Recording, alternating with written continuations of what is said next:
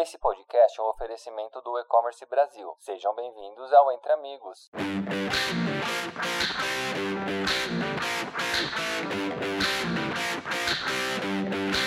Olá pessoal, hoje o Ideres está no podcast Entre Amigos do E-Commerce Brasil e neste episódio vamos abordar o grande movimento impulsionado aí também pela pandemia que levou milhares de sellers do off para o online. E no meio disso tudo, nós vamos falar sobre o crescimento do e-commerce, o perfil desses vendedores, a evolução que o mercado tem tido desde então, né? E o que podemos esperar daqui para frente. Eu me chamo Pedro Henrique Krieger, sou analista de marketing do IDERES e estou acompanhado de dois grandes especialistas, né? O diretor executivo comercial do IDERES Hub, Giovanni Girotto, e o gerente comercial do IDERES, Danilo Prandi. Giovanni, primeiramente, muito obrigado por ter aceitado o nosso convite. Bom, boa tarde, pessoal. É, eu sou o Giovanni Girotto, sou diretor comercial é, do IDERES, estou trabalhando com e-commerce e tecnologia há mais de 10 anos. É, obrigado pelo convite do E-Commerce Brasil é, para deixar um pouquinho da nossa experiência aqui para todo mundo que estiver escutando. E obrigado, Pedro, por estar mediando aí a nossa conversa.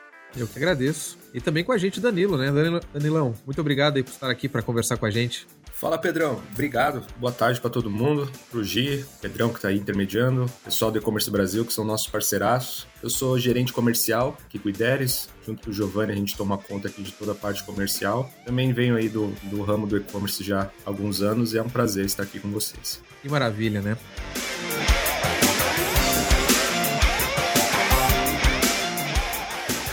Para dar início a essa conversa, né, é importante dizer, né, pessoal, que o e-commerce ele vem crescendo é, de uma forma constante há pelo menos uma década. É, mas com a pandemia da Covid-19, as pessoas, né, nós todos precisamos é, nos, nos adaptar rapidamente. E nesse contexto, no qual a circulação de pessoas ficou restrita apenas ao necessário, né, o consumo por meio da internet tornou-se ainda mais relevante. Há milhares de conteúdos sobre isso no próprio e-commerce Brasil, né? Como os guris disseram aí, hoje nos dá a oportunidade de gravar por aqui sobre esse período, né? Tem muitas notícias, muitos dados, muitas informações sobre isso. E nesse contexto de rápido crescimento, tanto de pessoas buscando comprar online, também teve as pessoas buscando é, vender online, né? E todas as empresas é, que fizeram e fazem parte desse, desse ecossistema de e-commerce acabaram atingidas por esse impacto. Giovanni, é, você viveu tudo isso muito de pertinho, até porque participou da construção do Ideias, né?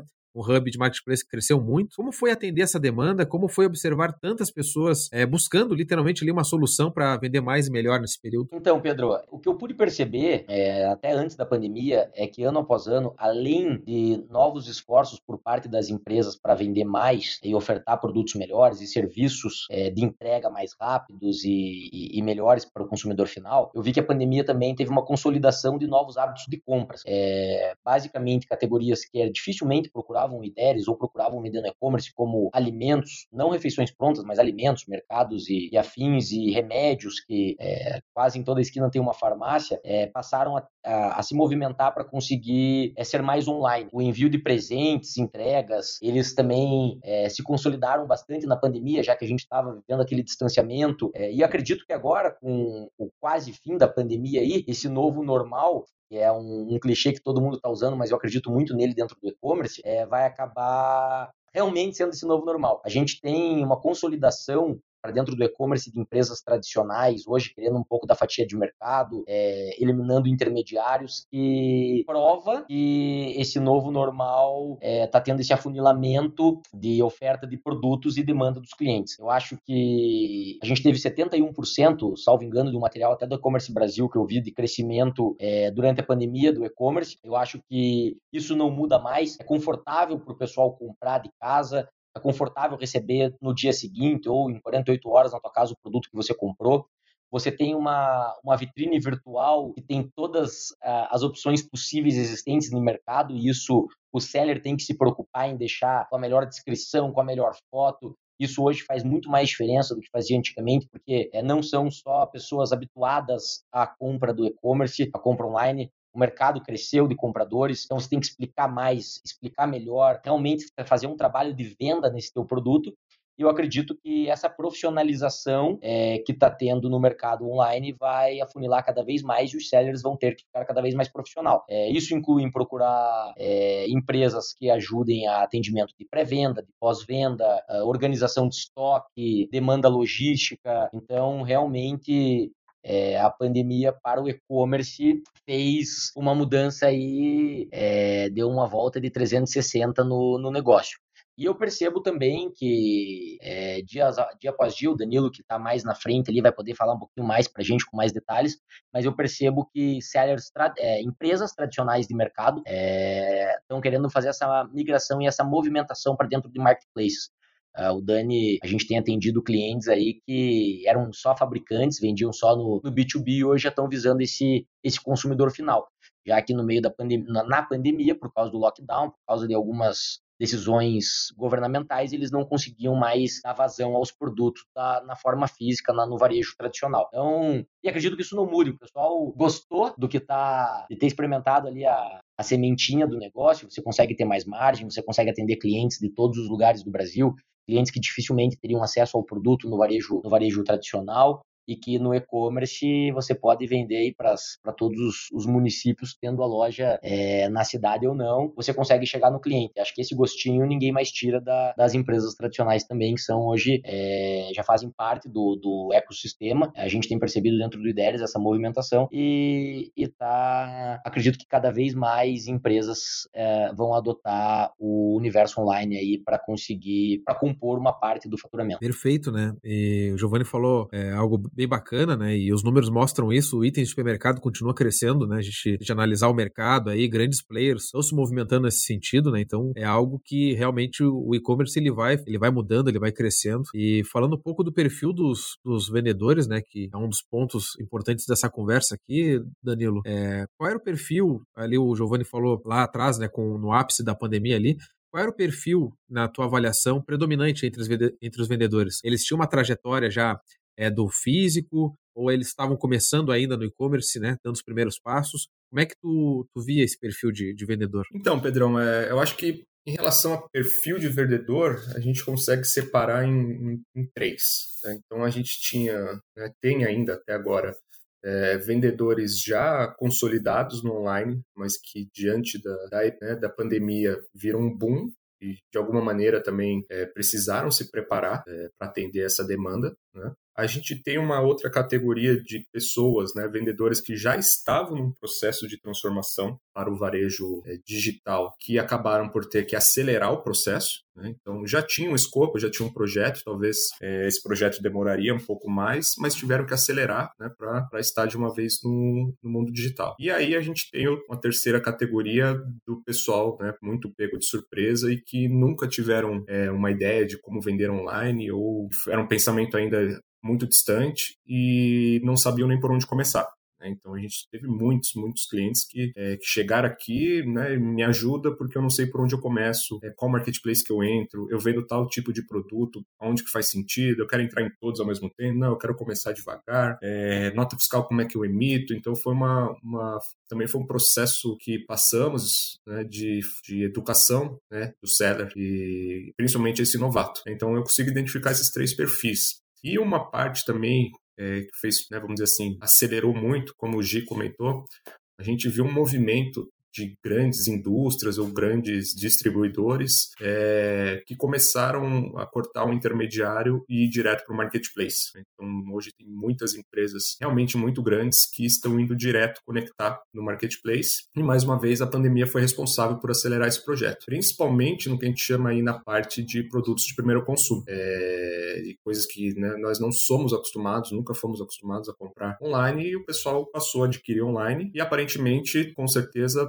é algo que vai se manter. Né? Então a gente teve um, um, período de pico, né? deu a estabilidade e a gente vê que muitas categorias de vendas que não eram tão comuns, elas estão se mantendo, estão virando até algumas até o nicho mais atrativo de determinados marketplaces. Então, basicamente, essas são as categorias que a gente é, pôde identificar trabalhando de perto né, é, com a pandemia. Então, o e-commerce já vinha numa crescente, como você mesmo falou, desde 2010, crescendo ano a ano, é, crescendo, vamos, vamos dizer assim, de uma maneira estável, né? E tivemos o boom entre 2020 e 2021. A gente consegue perceber que entre 2021 e 2022 também cresceu muito, mas já foi um crescimento é, em proporção um pouco menor em relativo em relação a, a 2020 para 2021, mas que mantém essa pegada de crescimento e a expectativa é que 2022 aí te cresça também entre perto de 9 e 10%. Então ainda vai ter muita gente ainda querendo ir para online, muita gente acelerando o processo de digitalização e muito seller grande ficando maior ainda com operação, é, mais marketplaces estão surgindo também, isso é uma outra coisa importante, além dos vendedores, a gente teve uma aceleração nos projetos de marketplace, né? marcas, né? sites grandes que antes só vendiam produtos próprios, cada vez mais estão virando marketplace. Então a gente tem um, um, um futuro aí que vai ser é, bem bacana e com muitas opções. É, pessoal, vocês têm falado coisas bem bacanas, né? E até acho que vou mesclar da nossa pauta aqui duas perguntas, porque acho que vai casar bem com o que vocês têm dito. Uh, a gente, eu tenho me baseado aqui nos dados aí do e-commerce no relatório do Web Shoppers, né? Muita gente acompanha. Uh, eu trouxe dados aí da 44 edição e da atual, agora, a 45 que saiu poucas semanas atrás, né? E como vocês bem disseram, é, o número de consumidores continua crescendo, são quase 88 milhões é, no Brasil, e também sinalizando um amadurecimento do mercado, né? o número de novos sellers ele não cresceu na mesma proporção, ele até ele se retraiu de certa forma. Né? É, é como o Giovanni estava dizendo ali, né? mais profissionalização, né? É, a concorrência, o pessoal se desenvolvendo. Então, misturando as duas perguntas e uma pergunta para vocês dois também. É, bom, o e-commerce está crescendo, o, tem muita coisa é, em jogo aí na mesa. O que, que vocês acham que para o futuro é importante, assim, para o futuro próximo, em relação a oportunidades? É, são os vendedores se profissionalizando realmente, né, para ter esse diferencial, para conseguir brigar nesse mercado que está crescendo, mas está cada vez mais profissional. Como é que vocês enxergam isso, esse novo momento do e-commerce, né, tanto de perfil de vendedor, é, como para crescer mesmo, né? O que, que o vendedor hoje precisa fazer para ele se manter competitivo é, no e-commerce? É, Giovanni, Dani, vamos fazer um bate-bola nessa, mas eu acho que assim, pela profissionalização é, que está acontecendo e porque o cliente está cada vez, o cliente que é o consumidor, está cada vez mais habituado a compra online, está exigindo cada vez é, um serviço melhor prestado, eu acredito que bastante coisa do varejo tradicional e de, do varejo físico tem que é, vir para online também. A gente precisa hoje, quando a gente vai saber, quando a gente vai fazer um estudo do que vai vender online, por exemplo, além de, de fazer toda a parte de cálculo de compra, venda, quanto aquilo ali está me gerando de receita, a gente precisa saber o que o cliente quer, qual que é o ponto, qual que é, é a categoria de produtos hoje que a gente consegue entrar para brigar no mercado, o que os clientes têm consumido dentro daquela categoria, aonde que esses clientes estão consumindo. Eu vou te dar um exemplo, não hoje a logística é um dos fatores principais para você conseguir ter um preço mais competitivo. Quando eu digo isso é pelo preço e, pela, e pelo tempo de entrega. Se o meu cliente ele está, por exemplo, na região norte do Brasil e eu estou vendendo da região sul, fica meio inviável é, eu conseguir atender aquele determinado cliente. Então, onde o cara está, como que ele consome, o que, que o nosso concorrente está fazendo é muito importante, assim como é um grande shopping, eu acho, hoje os marketplaces. Então, você realmente precisa estar tá acompanhando não só preço do concorrente, mas nível de serviço que o cara está prestando, é, precificação, como que o cara está descrevendo aquele anúncio, já que você não tem nenhum vendedor, é, a parte é, de tirar dúvidas já na descrição daquele anúncio, você consegue ter um pouco de diferencial. Mas eu acho que o maior diferencial hoje, porque você vendeu uma vez para um cliente é uma coisa, mas como toda essa, essa, essa demanda de compra online está crescendo, não para de crescer, e quem compra uma vez compra 10, eu acho que o grande diferencial hoje está no serviço prestado de pós-venda. E é beleza, o cara comprou. E aí, quando que eu vou entregar? Como que eu vou entregar? Se eu estou fazendo esse serviço da forma correta? É... Como que eu consigo humanizar esse atendimento, apesar dele ser online? Porque eu consigo fazer o cara voltar de novo para o meu site, voltar de novo para o meu usuário. Uh, depois que ele comprou no Marketplace, ele foi com a minha nota fiscal, talvez levar essa demanda para dentro do meu site. É, a gente tem algumas, uh, algumas coisas que podem ser trabalhadas para fazer, e que até como ideias a gente incentiva muito o, o, nosso seller a fazer, porque um cara que compra uma vez, ele compra várias.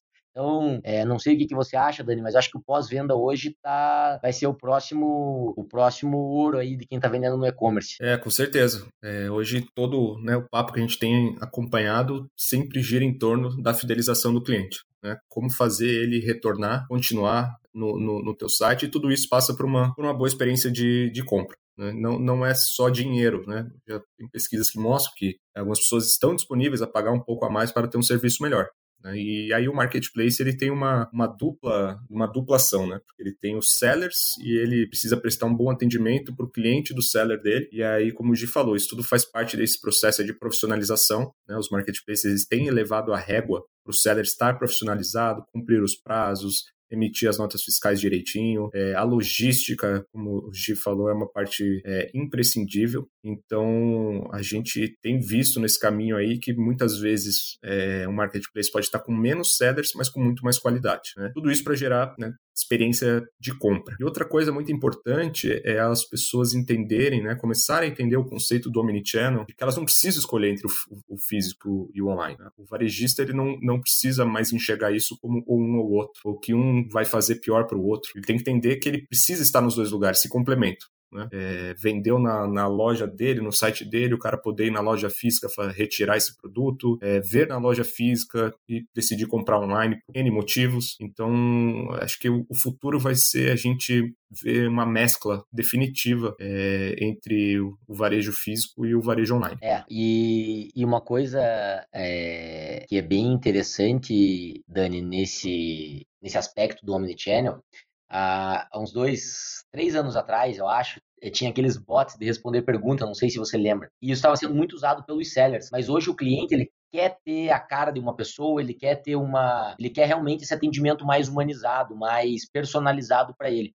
Eu acho que a curto, curto e médio prazo, isso vai fazer bastante diferença na hora do, do cliente optar por qual marketplace e onde ele está comprando. Eu, por exemplo, quero, quando eu vou compro muito online, é, e quando eu vou comprar online, eu realmente prezo por comprar em um lugar que eu sei que eles vão me entregar, sei que eles vão me entregar no prazo, sei que se eu precisar de alguma ajuda, eu vou conseguir falar com alguém. E mais, porque assim, quem compra online, uh, mesmo que você tenha a garantia do site ou do marketplace, de caso o produto não chegue, você recebe o dinheiro de volta, ou que você possa abrir uma reclamação para conseguir é, que, o, que o seller te, te atenda melhor, acho que ninguém compra pensando em receber o dinheiro de volta, todo mundo compra querendo receber o produto que estava querendo, uma expectativa de chegada daquele produto. Então, eu acho que esse nível de atendimento de depois do depois que o cara deu lá o, o, o comprar, colocou os dados do cartão, o que, que nós podemos fazer para o cliente?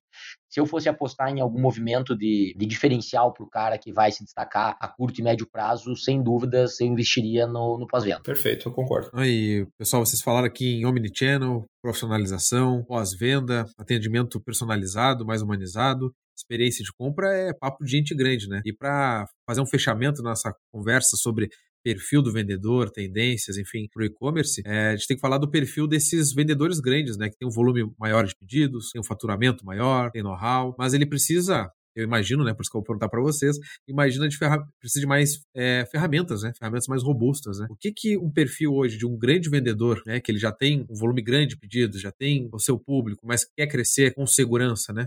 Que, que ele procura hoje? O que, que vocês identificam assim que um grande vendedor procura hoje? Acho que ele mais procura hoje, Pedrão, é uma automatização dos processos, né? Aquilo que é, costuma ser a parte mais braçal e que leva tempo, é, ele quer esse processo cada vez mais automatizado. Então ele, ele vai buscar ferramentas para ter controle de estoque, né? garantia de que o controle que o estoque dele está funcionando e tá, está correto nos canais que ele vende. Ele quer ter controle de expedição, ele quer ter resumo financeiro, ele quer ter conciliação bancária. É, a partir do momento também que você está em vários canais, né, surgem as complexidades, até porque não existe uma padronização de como esses canais funcionam. Então, você tem teu site próprio que você atende ele de um jeito, pode ser um chat dentro do teu site, um WhatsApp. É, com cada marketplace trabalha de uma maneira diferente. Então, ele tem que se adaptar a cada maneira de trabalhar de cada canal de venda. Então, o seller grande, que a gente chama, né, com muito volume, ele precisa ter o máximo da operação dele automatizado para que sobre tempo. Né? Tempo para fazer o quê? Ele vender mais. Quer se preocupar em, em gestão de marketing, em gestão de produtos, é, subir mais produtos, diversificar catálogo, é, fazer promoção e etc. Então, o seller grande, ele realmente ele necessita. Chega uma hora que a operação dele que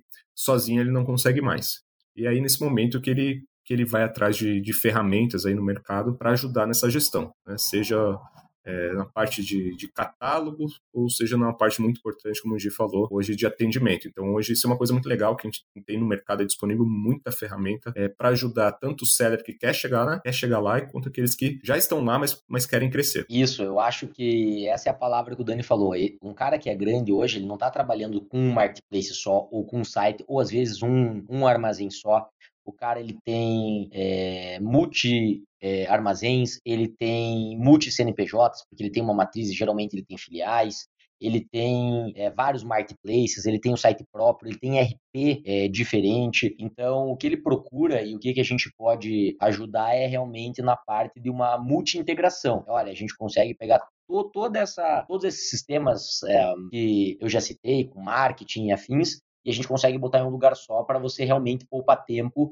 e trabalhar no que o Danilo colocou muito bem. É, hoje, o, os diferenciais é, para o cara vender, ele tem que estar tá muito atento na vitrine dele e conseguir, sem falar com o cliente, convencer do cara a fazer a compra. Então, a parte dele ser multi-integrado é o que vai estar, tá, é o que o cliente realmente grande procura. Perfeito, gente.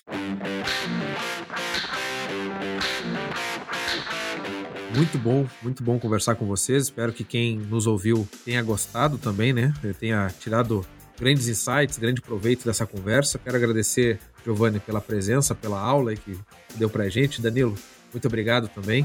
Sempre bom falar com vocês. Obrigado você, Pedrão. E obrigado aí pro pessoal pelo convite para a gente fazer parte desse espaço aqui. Obrigado, pessoal. Obrigado, Dani, por ter também disponibilizado teu tempo aí. Sempre que quiserem chamar, tamo aí, né, Dani? Só, só chamar que a gente vem. Só, só chamar.